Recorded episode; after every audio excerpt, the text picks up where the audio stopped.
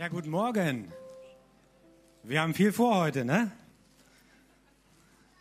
Ihr seht, ich bin voll bepackt. Ich muss hier mal Platz schaffen. Zum Glück ist die Bühne groß genug.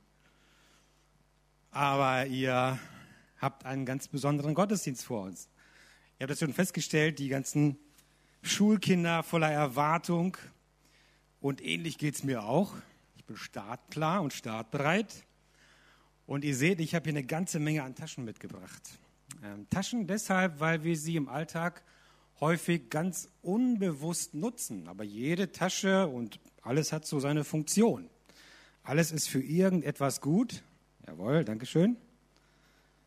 Und alles brauchen wir. Ich habe zum Beispiel hier diesen Koffer mit. Ich glaube, in der vierten macht ihr eine Klassenfahrt, Kinder. Und mein Sohn war dieses Jahr auf der Klassenfahrt und der war begeistert. Das ist eine tolle Erlebnis, eine tolle Zeit, ein tolles Erlebnis. Und so einen Koffer, den braucht man dafür. Ne? Den kann man rollen, muss man nicht so viel schleppen. Man kann hier die Stange rausziehen und das ist perfekt. Also dafür super. Und wo wir schon bei Klassenfahrten sind, was unsere Kinder ganz häufig benutzen, sind so äh, die Taschen eines Möbelherstellers aus Skandinavien. Und das Tolle ist, äh, die sind wasserfest und wasserdicht und da kann man die ganzen Bettsachen einfach reinfläzen und mitnehmen zum Freund und am nächsten Tag alles wieder reinschmeißen und nach Hause nehmen. Also das ist eine tolle Tasche und ich kostet auch nur, glaube ich, einen Euro oder so, keine Ahnung. Und diese gelbe Schrift, die hat natürlich auch etwas an sich. Also man hat überall Taschen, äh, so eine Tragetasche, so ein Korb für die Einkaufssachen, also alles Mögliche, was man benutzen kann. Aber eigentlich geht es ja heute um das Ding, was ich hier auf dem Rücken trage. Ich weiß, der ist nicht so schön wie euer Ranzen. Ich habe jetzt vorhin gesehen, ist das ja hier vorne eine Mariposa, glaube ich, habe ich erkannt. Kann das sein? Also äh, toll. Oder ein Delfin habe ich auch gesehen, Autos, also fantastisch. Das Ding ist halt eher funktional, aber das ist halt mein Ranzen. Und ja, tatsächlich, ich muss immer noch zur Schule. Jedes Jahr neu, irgendwie kriege ich es nicht hin, da rauszukommen. Ich weiß auch nicht, aber naja, was soll man machen? So, und es geht heute um diesen Ranzen. Aber nicht nur um diesen Ranzen, sondern es geht auch darum, was in dem Ranzen drinsteckt. Das wird mal so etwas andere Predigt. Ich hoffe, das funktioniert. Meine Frau hat mich auf die Idee gebracht, bin ich ihr sehr, sehr dankbar dafür, weil ich überlegt habe, Mensch, wie kann man denn den Kindern, die da sind, ähm, etwas vermitteln, was mit Schule zu tun hat und mit dem echten Leben. Manchmal kommt das ja auch zusammen, ne? Schule und echtes Leben. Und, ähm, aber so, dass man es auch versteht und da hatte sie eine ganz tolle Idee. Und wir werden heute viel mit Gegenständen arbeiten. Deswegen halt auch die vielen Taschen, die haben also eine Funktion. Die habe ich nicht einfach so mit, sondern die haben einen Sinn und einen Zweck. So, und dieser Ranzen, der steht zunächst mal im Mittelpunkt. Und ich kann euch was verraten, ich werde heute zeichnen. Ähm, ich versuche es zumindest, denn als erstes schauen wir uns eine Tasche an. Ich, hab, ich bin ganz ehrlich, ich habe zu Hause geübt. Ich wollte einen Ranzen zeichnen. Das sah merkwürdig aus. Deswegen belasse ich es dabei. Und für alle diejenigen, die das nicht erkennen, was das ist, schreibe ich es immer noch dazu. Also es geht um eine Tasche, es geht um einen Ranzen, können wir auch sagen, damit wir auch ganz, ganz sicher sind. Ich hatte ein Erlebnis, ich habe meinen Schülern ähm, was über unser Hermannsdenkmal beibringen möchten und habe dann an die Tafel gemalt und irgendwann fragten die Schüler, was macht denn der Staubsauger an der Tafel? Und dann habe ich gesagt, okay, ich schreibe lieber, als dass ich male, aber ist auch okay, dann machen wir das auf diese Art und Weise. Eine Information noch an die Kinder. Ihr habt ja eure Ranzen mit. Ich habe ja meinen auch mit. Ich weiß natürlich nicht, ob da Inhalt drin ist, aber wenn ihr was mit habt, dann dürft ihr gerne während der Predigt kramen und gucken, habe ich den Gegenstand dabei, über den es geht und äh, welche Funktion hat dieser Gegenstand eigentlich, also wofür ist der gut? Und als erstes guckt ihr euch mal den Ranzen an. Der Ranzen ist ja eigentlich nichts anderes als eine Hülle. Man könnte auch sagen, das ist ein Beutel. Ne? Der Bräuch ist ja so schön fest und stabil, wasserdicht. Man kann da viele Sachen hineinlegen. Und das ist genau der Zweck eines Ranzens, eines Rucksacks. Man braucht ihn, um möglichst Sachen unbeschadet von einem Ort zum anderen zu bringen. Stellt euch mal vor, ihr müsstet den ganzen Kram, der da drin ist, alle irgendwie unter der Hand klemmen. Das würde ja aussehen wie ich gerade eben hier auf die Bühne. Hochkommt, überall irgendwas in den letzten Fingern und in den Taschen stecken. Und so ein Ranzen ist dafür da, dass möglichst viel hineinpasst und unbeschadet an einen anderen Ort kommt. Und ähm, der ist extra dafür hergestellt. Manchmal kann es natürlich auch sein, dass man in so einen Ranzen Dinge hineinpackt, die da nicht hineingehören. Also ich habe mal zu Hause geguckt, wir waren jetzt gerade dabei, bei uns den Hof zu machen und dann habe ich gesagt, Steine kann man da auch reinpacken, ne? die sind dann, ja, sind halt steinig, ne? eckig, dreckig, würden auch hineinpassen, hätten auch ihren Platz da drin, aber das wäre halt die falsche Funktion. Der Ranzen ist nicht dafür gemacht, dass diese Steine da transportiert werden. Irgendwann würden diese Ecken das Innenfutter zerstören. Das ist alles staubig und krümelig. Und ein kleiner Nebeneffekt, so ein Stein, der wiegt ja auch schon einiges. Das heißt, so ein Ranzen wird dann auch richtig, richtig schwer. Und man macht sich das Leben einfach unnötig komplizierter, als es sein sollte. Wir waren auch vor einigen Wochen im Urlaub in Österreich und sind dann gewandert. Und irgendwann blieb ein Ehepaar vor uns stehen und winkte uns, sie sollten an die Seite gehen. Und wir haben das gar nicht verstanden. Das waren auch keine Deutsche, wir konnten uns nicht verständigen. Aber dann zeigte er auf das Gebüsch und auf den Rand. Und was war da? Eine Schlange. Und kurz vorher gab es so ein Schild, Vorsicht, Giftschlangen. Und er hat uns gewarnt und gesagt, pass mal auf, hier ist was. Also wenn du da einfach dran vorbeigehst, kann sie sich gestört fühlen und vielleicht angreifen. Fand ich total nett, ne, haben wir auch freundlich zugenickt. Ähm, aber keiner von uns wird ja auf die Idee kommen, sich eine Schlange in den Ranzen zu packen. Oder noch eine Giftschlange. Ja, dafür ist der Ranzen nicht da. Schlangen sollen gerne in der lieben Natur bleiben oder vielleicht im Terrarium schön verpackt und ähm, verschlossen, aber halt nicht in so einem Ranzen. Aber trotzdem gleicht so ein Ranzen unserem Leben. Und manchmal, manchmal ziehen wir uns diesen Ranzen auf und wir packen uns Steine da rein. Total unnötig. Und das Ding wird schwerer und schwerer und wir beugen uns und manchmal krabbeln wir so richtig durchs Leben, weil wir unnötigerweise Dinge mit uns mitschleppen, die überhaupt nicht in unser Leben hineingehören. So wie ein Stein oder auch eine Schlange, die sogar noch giftig ist. Und wisst ihr, deswegen ist es wichtig, bei einem Ranzen, bei einer Tasche, dass da der passende Inhalt enthalten ist. Und so ein Ranzen für die Schule, da gehören Schulsachen hinein. Und in das Leben eines Menschen gehören keine Steine, kein Gift, keine Schlangen. Da gehört Hoffnung hinein und Liebe und Beziehungen.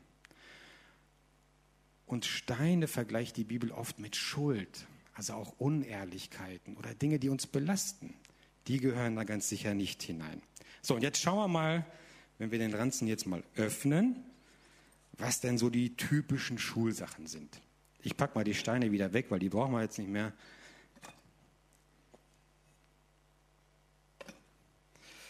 So, und als erstes, wenn ich hier, hier reingreife, dann habe ich hier so einen kleinen Kasten, der klappert auch schön. Das ist meine Federmappe. Ihr habt die bestimmt in anderer Ausführung. Bei mir aus Metall, die begleitet mich schon viele, viele Jahre lang. Aber so eine Federmappe, die ist echt genial. Ne? Wenn man die öffnet, dann findet man eine ganze Reihe an interessanten, funkelnden Dingen da drin. In der Regel sind das Stifte und einiges andere. Und genau darum geht es heute. Ich möchte zunächst mal uns, das soll ein Stift sein, ist kein Pfeil und Bogen oder sowas, überlegen, welche Funktion hat eigentlich so ein Stift in, in der Schule und auch in unserem Leben. Wisst ihr, was das Besondere an diesen Stiften ist? Wenn man sie in die Hand nimmt und benutzt, bleibt eine Spur da. Man sieht etwas. Wenn ich Worte in den Raum spreche, sieht man die nicht, hoffe ich zumindest. Vielleicht hat jemand diese Fähigkeit, aber man sieht tatsächlich nichts. Die Luft bewegt sich noch nicht mal. Also wenn man es messen würde, schon, aber man sieht nichts. Gedanken sieht man auch nicht. Aber wenn ich etwas schreibe, wenn ich etwas male, kann ja auch einen schönen Rand malen, ne? dann sieht man das. Und das ist ganz interessant im Vergleich zu Worten oder Gedanken. Wenn wir etwas aufschreiben, hinterlassen diese Stifte eine Spur. Man kann das erkennen. Und das ist auch total interessant in unserem Leben.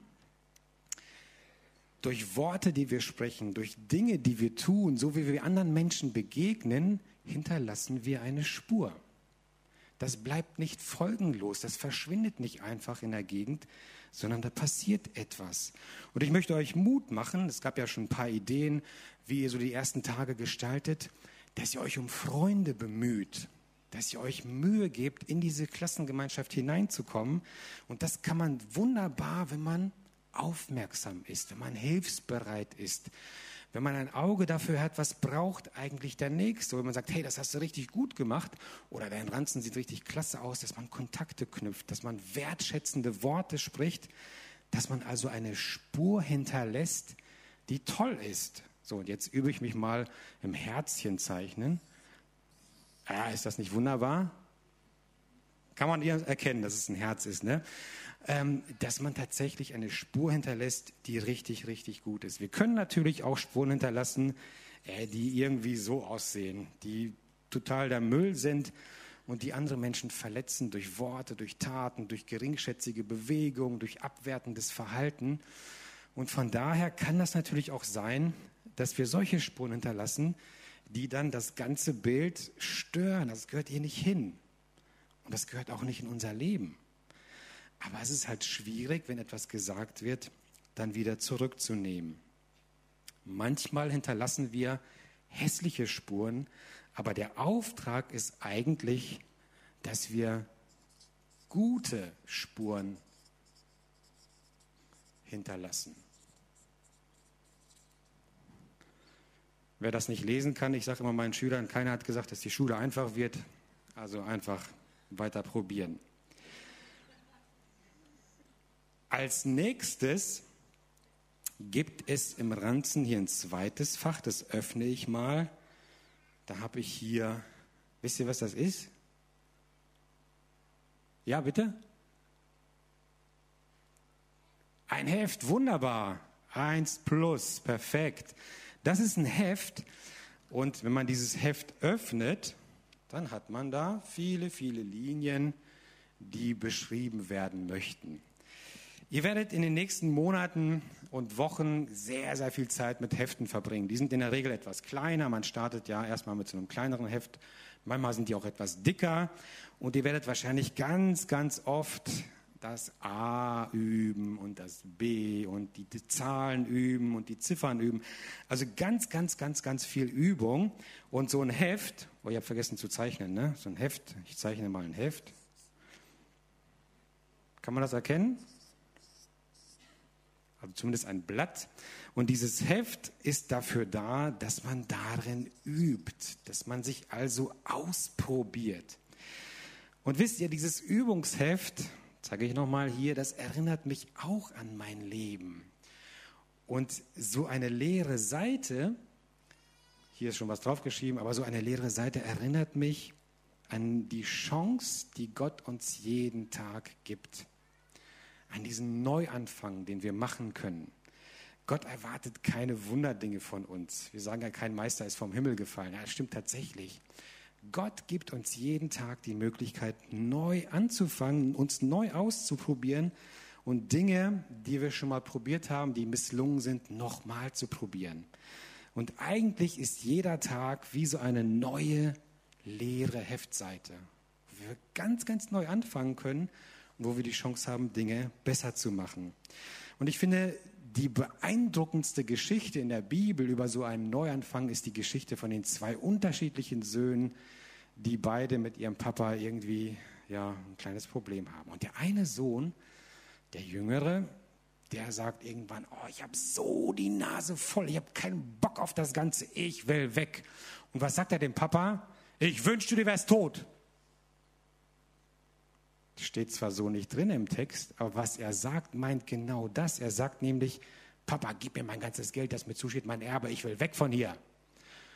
Und das ist gleichbedeutend, wann, wann bekommt man ein Erbe, wenn der Vater verstorben ist oder die Eltern verstorben sind? Und er sagt, gib mir jetzt mein Erbe, ich wünschte, du wärst nicht mehr da. Und der Papa also ich kann mir vorstellen, dass er total entsetzt und enttäuscht ist, aber er sagt, aber was fällt dir ein? Wie redest du mit mir? Wir lesen da gar nichts von. Der Papa gibt ihm das einfach. Der nimmt einen Kredit bei der Bank auf, der belastet sein Haus, sein Grundstück und zahlt ihm ganz, ganz viel Geld aus. Und was macht der Sohn? Der haut ab. Der genießt sein Leben. Wenn wir eine Kamerafahrt haben würden, wir haben ja viele Kameras, dann wird man jetzt in das Leben des Sohns hineinzoomen und gucken, was macht der eigentlich? Der prasst mit seinem Geld, der kauft sich Freunde, Autos, genießt sein Leben irgendwo auf der Yacht im Mittelmeer. Und irgendwann ist das Geld alle. Und einer nach dem anderen von seinen scheinbaren Freunden verschwinden, kennen ihn nicht mehr, wissen, was willst du denn? Wieso? Weil er plötzlich auf der Straße lebt weil er keinen Cent mehr übrig hat, weil er völlig am Boden ist. Und dann kommt ihm die Idee, ich könnte es ja probieren. Ich könnte ja probieren, nach Hause zu gehen. Nicht als Sohn, das habe ich mir verbockt, aber wenigstens um etwas zu essen zu bekommen. Und dann wandert er müden Schrittes, wie so ein riesen Rucksack auf dem Rücken, voller Steine, voller Schuld. Ne? Und er wandert und wandert und dann schwenkt die Kamera auf das Leben des Vaters, zoomt hinein und macht einen Rückblick. Wie hat der Vater diese Zeit erlebt? Und was stellen wir fest? Der Papa, der steht morgens auf, stellt sich an die Tür, an das Ende des Grundstücks und schaut und wartet. Und man fragt sich, worauf wartet er? Und nach und nach erfährt der Zuschauer, er erwartet seinen Sohn, er wartet auf ihn. Und dann kommt dieser Sohn, Kamera schwenkt wieder, ne, voll bepackt, voller Schuld, kriecht so langsam den Hügel hoch. Und sobald der Papa ihn sieht, was macht er? Ein alter Mann, er läuft. Er läuft diesem Sohn entgegen, der ihm gesagt hat, ich wünschte, dich gäbe es gar nicht mehr. Und fällt ihm um den Hals und umarmt ihn und drückt ihn und zeigt ihm einfach, wie sehr er ihn vermisst hat. Diese Geschichte erzählt Jesus seinen Zuhörern und er sagt, so ist Gott. Gott ist der Vater, den die Menschen ablehnen und der trotzdem wartet, der rennt und sucht und möchte, dass sein Kind wieder nach Hause kommt. Und jetzt bin ich schon ein bisschen vorgeprescht, denn eigentlich wollte ich euch hier ein Radiergummi hinzeichnen.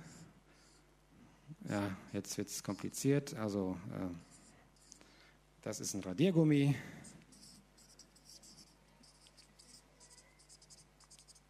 Hier müssen wir noch schreiben, neue Chance und leere Seite.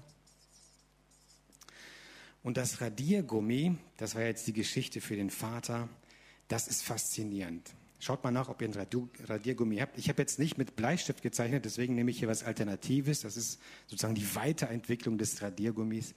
Das ist nämlich so ein Roller, damit kann man, wenn man das funktioniert, Dinge einfach auslöschen. Fantastisch. Ja, es ist ein bisschen mühsam, aber es funktioniert. Und das ist eine Eigenschaft des Radiergummis, die ich fantastisch finde. Ich finde, so ein Radiergummi hat so einen genialen Bezug zu unserem Leben. Und zwar deshalb, weil Dinge, die nicht in unser Leben hineingehören, Dinge, die unser Leben verunstalten, Dinge, die, wo wir einen Fehler gemacht haben, können gelöscht werden. Man kann sie wegmachen. Bei einem Stift funktioniert das mit einem Tintenkiller oder mit einem Radiergummi. In unserem Leben funktioniert das durch Vergebung. Und das ist eine unglaubliche Eigenschaft Gottes,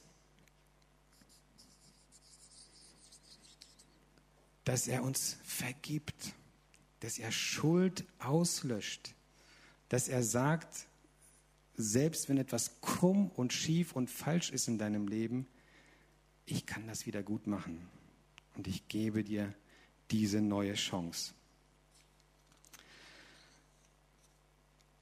So, als nächstes, ach nee, ich bin schon, ich bin ja ein bisschen durcheinander. Die Schule fängt erst an und ich habe schon wieder einen kleinen Koller drin. Als nächstes habe ich hier noch was mitgebracht. Schaut mal. Das ist ein Geschichtsbuch. Oh, steht verkehrt rum. Wieso sagt denn keiner was? Also, steht verkehrt rum, jetzt richtig. Geschichte und Geschehen ist jetzt keine Schleichwerbung, aber das ist ein Buch, das wir benutzen. Und ähm, Bücher sind etwas ganz, ganz Fantastisches. Jetzt muss ich mal zeichnen. Also vorhin war eine Seite, jetzt machen wir das mal so. Ja, und damit das auch jeder weiß, schreiben wir wieder, was das sein soll, nämlich ein Buch. Ich persönlich finde ja, dass diese Erfindung des Buchdruckes eine, eine Erfindung gewesen ist, die unsere Welt revolutioniert hat. Und man kann das tatsächlich auch feststellen. So um 1450 etwa erfindet Johannes von Gutenberg nicht als erster, aber als einer, der das weiterentwickelt, den Buchdruck.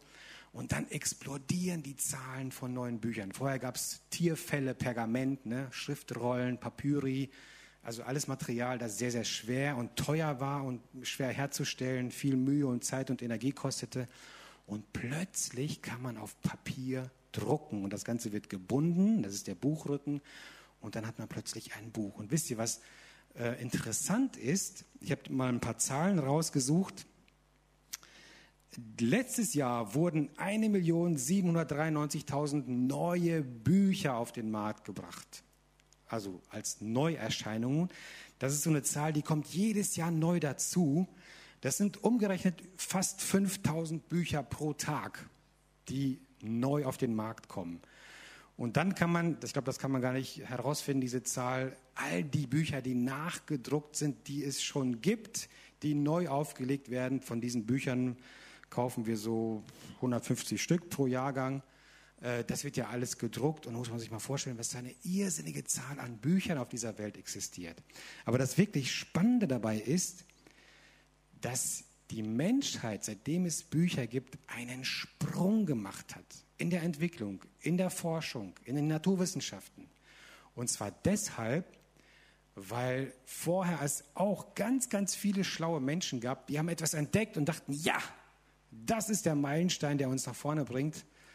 Und da sind die Menschen gestorben, ihre Notizen lagen irgendwo im Keller, sind verschimmelt und keiner wusste es. Und ein neuer Mensch musste genau dieselbe Entdeckung nochmal machen.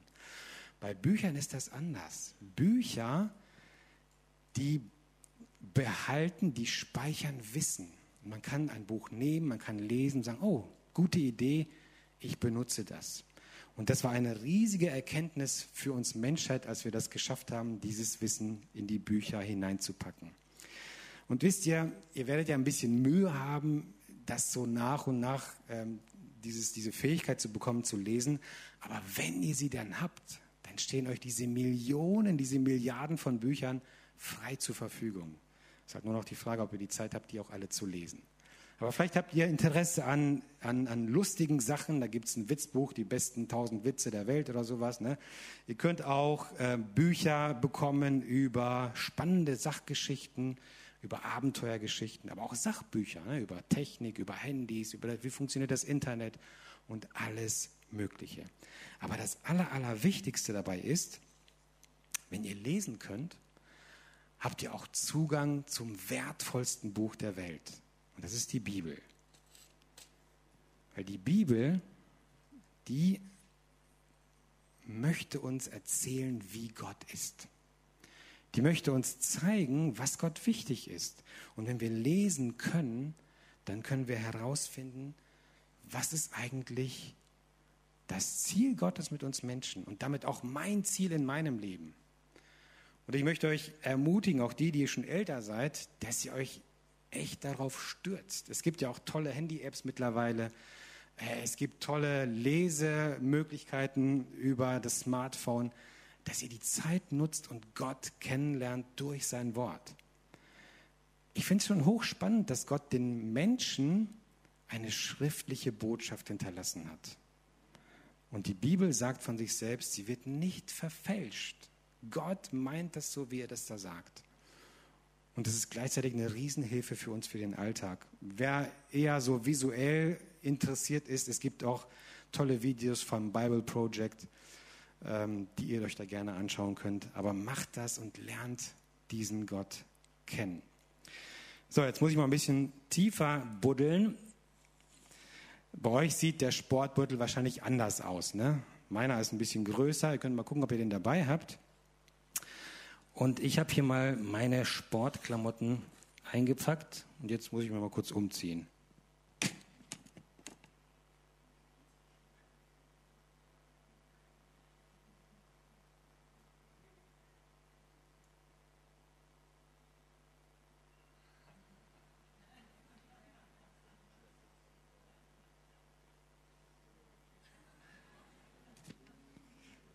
Ja, das wollte ich immer schon mal machen. Also nicht, nicht Krombacher hier. Ne? Das, ich habe schon gedacht, klebe ich das ab oder so, aber ähm, nee, so ein Frankfurt-Trikot ist mein, mein Sporttrikot. Ich bin eigentlich bei den alten Herren unterwegs. Eigentlich sage ich deshalb, ähm, weil ich schon länger nicht dabei gewesen bin. Aber für viele, viele, viele Kinder in der Schule ist der Sportunterricht, jetzt muss ich mal einen Beutel malen hier, ne, so,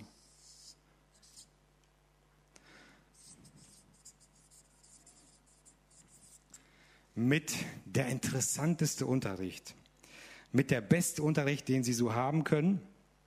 Und das liegt daran, dass sie einfach ganz, ganz viel Bewegung bekommen. Sonst sitzt man ja an den Tischen und muss Unterricht machen und auf einmal hat man die Möglichkeit zu rennen und zu springen und sich im Wettkampf zu üben. Und das ist ein, eine Eigenschaft, eine Möglichkeit, die das Leben richtig, richtig stark bereichert. Und zwar deshalb, weil alles ähm, trainiert wird. Die Muskeln werden trainiert, die Sehnen werden trainiert, die Handbewegung, die Fußbewegung, aber auch unser Kopf wird trainiert und alles in Einklang zu bringen, ist eine ganz, ganz fantastische Sache, die etwas mit unserem ganzen Körper macht.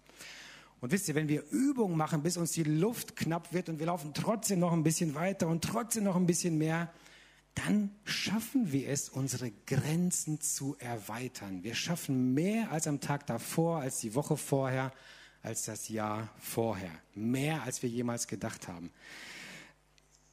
Und das ist eine Möglichkeit, wie wir unsere Angst und unsere Zweifel besiegen können. Wisst ihr, es gibt einen fantastischen Basketballspieler, den kennen eher die Älteren unter euch, die Jüngeren kennen jetzt wahrscheinlich LeBron James und so weiter.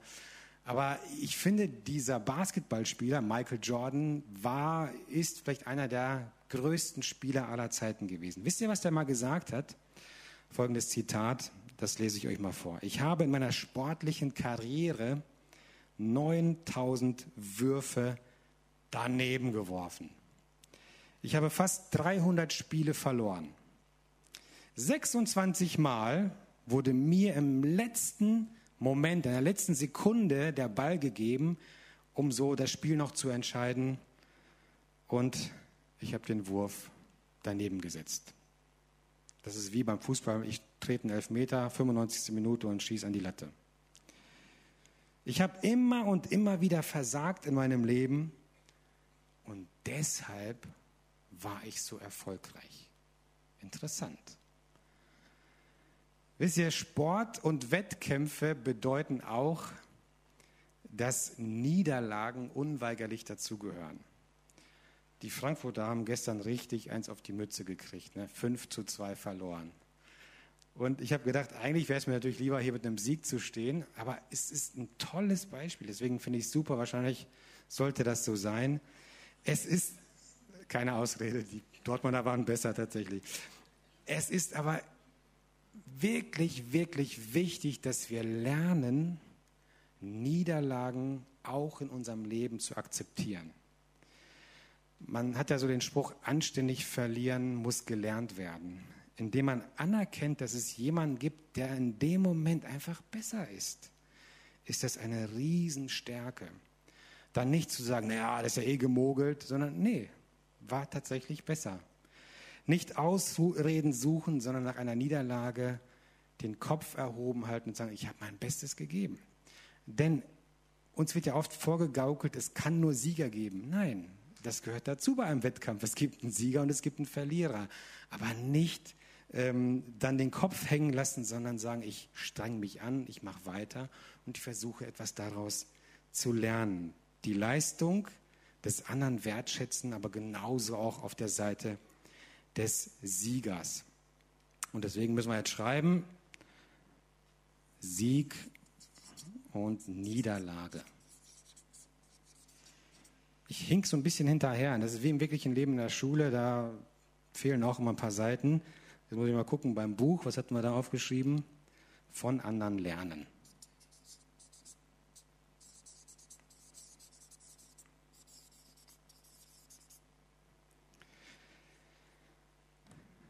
Und eine Sache noch, ich weiß, die, die Frankfurter haben gestern verloren. Ich tröste mich immer damit. Pokalsieg 2018, 3 zu 1 gegen die Bayern. Auch das wollte ich mal auf der Bühne gesagt haben.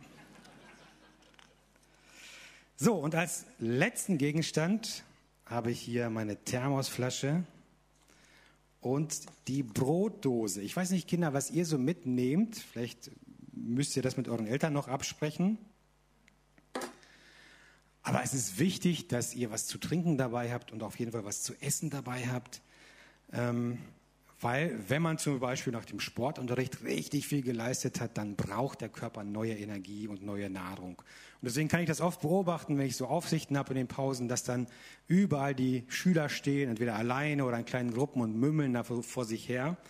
Und zwischendurch schaue ich mal, was da so in den, in den Dosen drin ist. Manchmal gibt es auch was für mich, ist auch ganz lecker. Und ähm, deswegen steht die Pause noch vor dem Sportunterricht an zweiter Stelle der Beliebtheitsskala. Wisst ihr, was an erster Stelle steht? Eine Idee? Schulschluss, Ferien, ganz genau, Freistunden, alles dieselbe Kategorie. Das ist meine Theorie, ich weiß es nicht, aber ich glaube, das ist so bei Schülern. Äh, jedenfalls war das so bei mir. Und so sieht man dann in der Pause diese Schüler, die mümmeln dann ihr Brot. Übrigens gibt es ein tolles Erlebnis. Ich habe dann irgendwann mal, das passiert ja auch, dass man mit der Klasse eine Arbeit schreibt. Und das Tolle an Arbeiten ist, die Schüler arbeiten und die Lehrer haben frei. Die sitzen dann vorne und machen nichts oder passen einfach auf. Und ich habe dann mein Frühstück rausgeholt und habe dann gegessen. Und ich liebe Möhren. Das ist mein Lieblingsgemüse. Also das müsst ihr euch wirklich mal äh, zu Gemüte führen. Schön frisch, schön knackig. Und probiert das mal aus. Das cruncht und knackt und kracht. Das ist herrlich. Ja, das ist wunderbar. Das ist eine Erfahrung für den ganzen Körper. Und ich habe dann mein, meine Möhren da gemümmelt und merkte dann, es wird unruhig in der Klasse. Und das soll während der Arbeit eigentlich nicht sein. Ne? Und guckte dann auf, weil ich dachte, irgendwer schreibt ab oder irgendwie gibt es eine Unsicherheit. Und merke, die gucken alle mich an. Und dann habe ich verstanden, war ein bisschen laut. Dann habe ich halt die Dose aufgemacht, habe die einmal durch die Reihen gereicht, haben wir zusammengemümmelt und dann weitergeschrieben. Also ist auch ein tolles Erlebnis. So, und jetzt haben wir uns natürlich eine ganze Menge angeguckt, angeguckt müssen wir noch aufschreiben. Brotdose. Ja, wie malen wir das denn jetzt? Meine ist oval, ne? Habe ich euch schon mal erzählt, dass ich mal Kunst unterrichtet habe? Das ist kein Witz.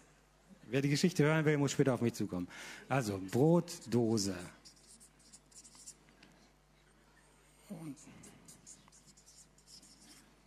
Die Schüler waren alle richtig gut, etwas besser als ich.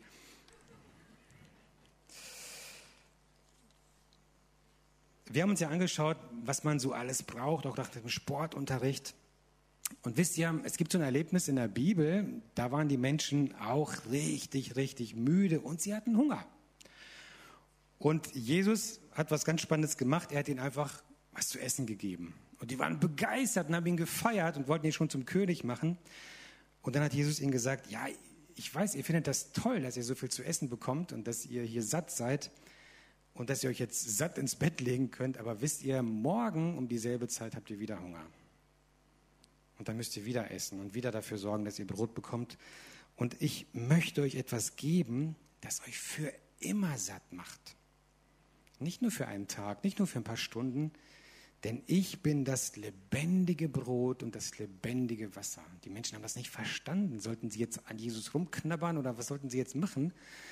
Aber Jesus meinte in diesem Fall nicht tatsächliches Brot, nicht tatsächliche Nahrung, sondern er meinte so diesen Hunger den der innere Mensch verspürt. Das ist ein schwieriger Begriff.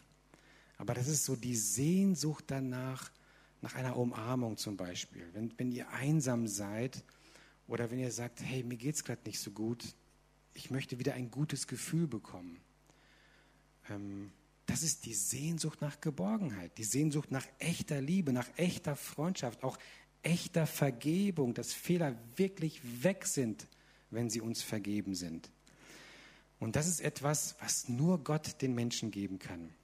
Und dies hat sich seit der Zeit vor 2000 Jahren bis heute nicht wirklich grundlegend verändert. Wir Menschen, wir brauchen dringend Auszeiten, wir brauchen Pausen, wir brauchen Phasen, in denen wir neue Kraft schöpfen können, in denen wir uns sammeln, uns besinnen und neue Energie tanken können. Und das nicht nur körperlich, sondern genauso auch auf geistiger Ebene. Ein Herunterfahren der täglichen Aufgaben und der Hektik. Ein Besinnen auf das eigene Leben und vor allem auf Gott als den Orientierungspunkt. Bin ich noch richtig unterwegs? Treffe ich die richtigen Entscheidungen? Ist es das, was Gott von mir möchte? Und deswegen als letzte Spalte Erholung.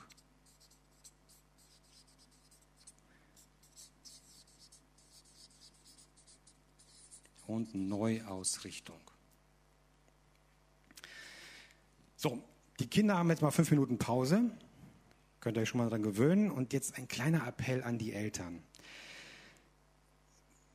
Es ist ja so, dass nicht nur die Kinder zur Schule gehen, sondern gleichzeitig auch die Eltern eingeschult werden. Und so ist diese, dieser Schulbeginn eine wirkliche Herausforderung für Kinder wie für Eltern gleichermaßen. Und ich möchte euch ermutigen, ähm, dass ihr für eure Kinder gute Begleiter seid in dieser Phase dass ihr ihnen auch die Chance gibt, sich selber auszuprobieren.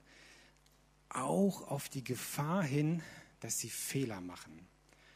Wir, wir, wir, haben so diesen Instinkt als Eltern, sie vor möglichst allen Fehlern zu schützen. Und das ist eigentlich nicht ganz richtig.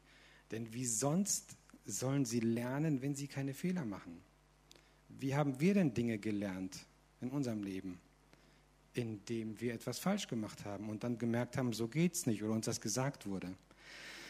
Ich möchte euch auch ermutigen, und das sage ich ganz bewusst auch als Lehrer, dass ihr eure Kinder nicht nur auf ihre schulischen Leistungen hin befragt oder bewertet oder hinabklopft, ob das alles so passt, sondern ich finde das toll, Lasse, dass du das gesagt hast, such dir einen guten Freund dass ihr in erster Linie fragt, wie läuft es denn in der Klasse? Hast du jemanden kennengelernt? Dass ihr die Kinder ermutigt, Kontakte zu knüpfen, Beziehungen zu starten, Freundschaften entstehen zu lassen, wertvolle Erfahrungen im Miteinander zu, zu erleben. Und dazu gehören Konflikte wie Versöhnung, beides gleichermaßen. Ich glaube auch, dass es gut und auch richtig ist, wenn wir als Eltern nicht in diese Entwicklung unserer Zeit einstimmen, dass wir schon ab der ersten Klasse so einen Leistungsdruck aufbauen. Das musst du aber richtig machen und das musst du machen und das und das und das und das. Dieser Leistungsdruck, der kommt von ganz alleine. Und wir als Eltern sollten eher so ein Puffer sein, der das abmildert. Ich persönlich glaube, und das habe ich jetzt nach vielen, vielen Jahren in der Schule festgestellt, dass ein Kind, das beziehungsfähig ist, das beziehungsorientiert ist, ist deutlich einfacher und leichter in der Schullaufbahn und meines Erachtens auch später hat als jemand, der nur auf Leistung getrimmt ist. Wir Menschen sind Beziehungswesen. Wir sind von Gott so geschaffen worden. Das bedeutet natürlich nicht, dass wir alles vernachlässigen und sagen, ist egal, wie du in der Schule bist. Natürlich gehört Anstrengung und Mühe dazu. Aber ich glaube tatsächlich, dass das nicht im im Fokus nicht an erster Stelle stehen sollte. So, jetzt kommen wir zum kleinen Abschluss. Und jetzt bitte ich die Kinder nochmal aus ihrer Pause zu erwachen ne, und einmal noch nach vorne zu gucken. Denn ich habe ein kleines Experiment vorbereitet. Auch das gehört zur Schule. Chemieunterricht kommt zwar erst später. In diesem Fall ist es dann wahrscheinlich eher so Biologie, schätze ich mal. Das habe ich noch nicht unterrichtet. Vielleicht sollte ich es auch mal probieren. Ich habe hier nämlich was mitgebracht. Und wir haben ja gesagt, die Tasche gleicht unserem Leben, der Stift, da hinterlassen wir Spuren, wir sollen aufpassen, welche Spuren wir hinterlassen. Das Heft erinnert uns daran, dass wir eine neue Chance bekommen, dass wir eine nähere Seite ausfüllen können. Beim Radiogummi wissen wir, ey, wir können Fehler auch wieder gut machen, ne? wir können uns versöhnen, wir können jemanden um Verzeihung bitten, wir können von anderen lernen, die das Ganze schon mal gemacht haben, wir können uns trainieren, wir können üben, wir können dafür äh, eine Leistung erbringen, die uns vielleicht besser macht. Wir müssen aber auch lernen, mit Niederlagen umzugehen. Und wir brauchen Phasen der Erholung. Und das ist eine ganze Menge, die jetzt nächste Woche auf euch zukommt. Und wahrscheinlich ist es auch nur ein Teil des Ganzen. Und wir haben zwar gesungen, ey, sei mutig und stark, ne? Aber vielleicht ist trotzdem bei einem, ah, dem, bei einem oder bei dem anderen so ein ungutes Gefühl da ob das wirklich funktioniert. Ob da irgendwie noch der Schulweg im Weg steht, ob die Lehrer richtig nett und freundlich sind. Was ist, wenn die, wenn die sauer werden, wenn die immer rumbrüllen? Kann ja passieren, aus Versehen irgendwie was falsch gemacht. Und vielleicht ist da so ein bisschen Angst dabei. Und ich habe euch hier jemanden mitgebracht. Das ist, das ist der Fred. Fred ist ein bisschen kurz geraten, aber der geht auch zur Schule. Und zwar nächste Woche. Und ihr seht, dem geht es nicht so gut, weil er genau vor diesen Dingen Angst hat. Und er hat Angst, dass einfach, oh, dass einfach das passiert der hat Angst, dass, dass irgendwas schief geht und dann ist er ganz zerbrechlich. Und das macht ihm echt Angst, macht ihm zu schaffen. Ich habe hier Fred den Zweiten dabei. Und Fred der Zweite, also der hat nicht Angst, dass er fallen gelassen wird, aber er hat schon auch Angst davor, dass er die Leistung nicht bringen kann und dass, dass da jemand kommt und ihn unter Druck setzt und dass es so Dinge gibt, denen er nicht gewachsen ist. Und für ihn sind so Sachen echt auch schwierig. Ne? Und manchmal hat er Angst, dass dann jemand kommt, der stärker und größer ist und einfach draufhaut. Tja, Fred der Zweite ist Geschichte. Ich habe Fred den Dritten dabei. Fred der Dritte, der weiß etwas, was Fred der Erste und Fred der Zweite nicht wissen. Er hat auch Angst und er macht sich Sorgen, das seht ihr an seinem Gesicht. Ne? Aber der hat einen kleinen Vorsprung. Der weiß nämlich, und deswegen habe ich gesagt, schaut mal in die Bibel, ja? Da sind nämlich tolle Dinge, die da drin stehen. Der weiß nämlich, was in Psalm 139, Vers 5 steht er gelernt.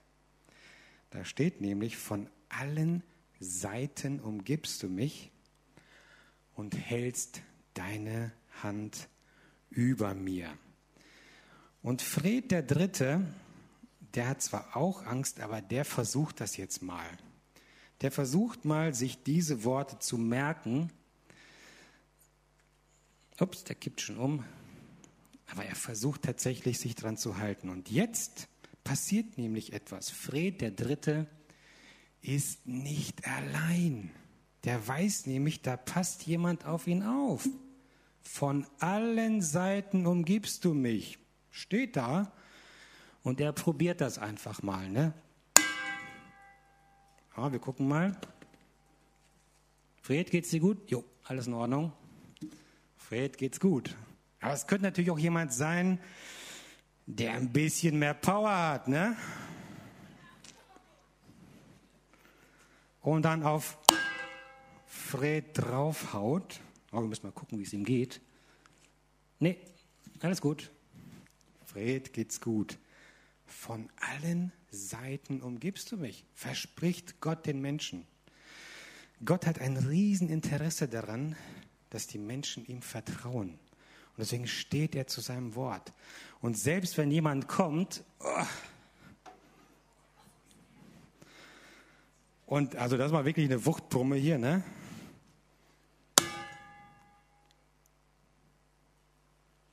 Jetzt könnte es natürlich.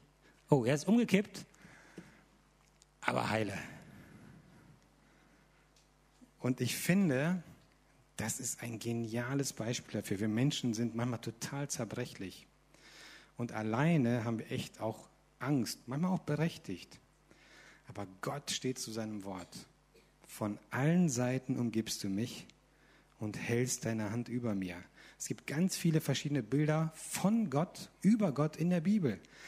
Wusstet ihr, dass Gott auch als Henne bezeichnet wird oder mit einer Henne verglichen wird, die ihre Küken unter ihre Flügel nimmt und sie beschützt?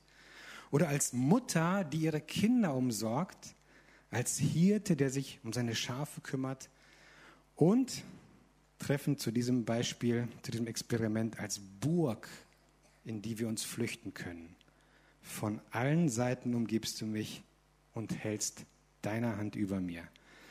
Ich wünsche dir, wenn du nächste Woche startest, ob du jetzt in die erste Klasse kommst, in die fünfte, in die zehnte, in die Oberstufe, dass du daran denkst, du musst da nicht alleine hin.